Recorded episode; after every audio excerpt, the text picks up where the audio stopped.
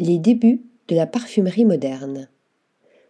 On qualifie souvent la parfumerie actuelle d'artificielle, à l'opposé des classiques d'antan, auréolés de naturel. Une fausse croyance, puisque c'est avec l'avènement de la synthèse qu'est née la parfumerie moderne à la fin du XIXe siècle. Explication. Les molécules de synthèse ne datent pas d'hier. C'est leur découverte, en 1860, qui fait basculer la parfumerie dans une ère nouvelle.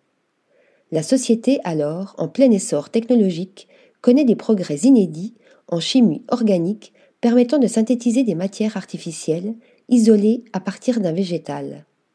À l'image de la vanilline, principal composant de la vanille, qui peut se substituer à la gousse ou en accentuer la présence dans une formule. Mais aussi de la coumarine à l'odeur de foin coupé, vanillée et amandée, extraite de la fève tonka, ou encore de l'aldéhyde C12 qui existe à l'état naturel dans le zeste d'agrumes. Ces ingrédients viennent enrichir la palette du parfumeur d'effets nouveaux et esquissent à la belle époque une parfumerie d'avant-garde.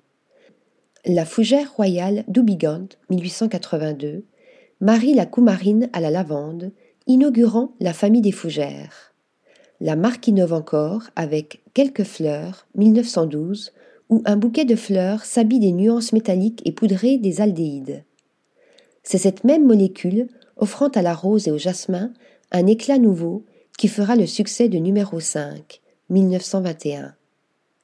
Très moderne pour son temps, Jiki de Guerlain, 1889, est le premier parfum à sortir d'un style purement figuratif pour évoluer vers plus d'abstraction grâce à l'emploi massif de notes de synthèse.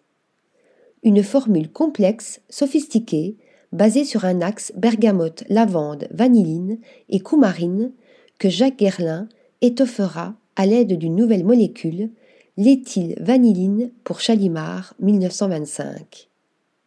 La créativité des parfumeurs n'a, depuis, cessé d'évoluer avec la découverte de nouvelles molécules. La recherche innove encore aujourd'hui en créant des ingrédients issus de la chimie verte à faible impact carbone. Article rédigé par Sophie Normand.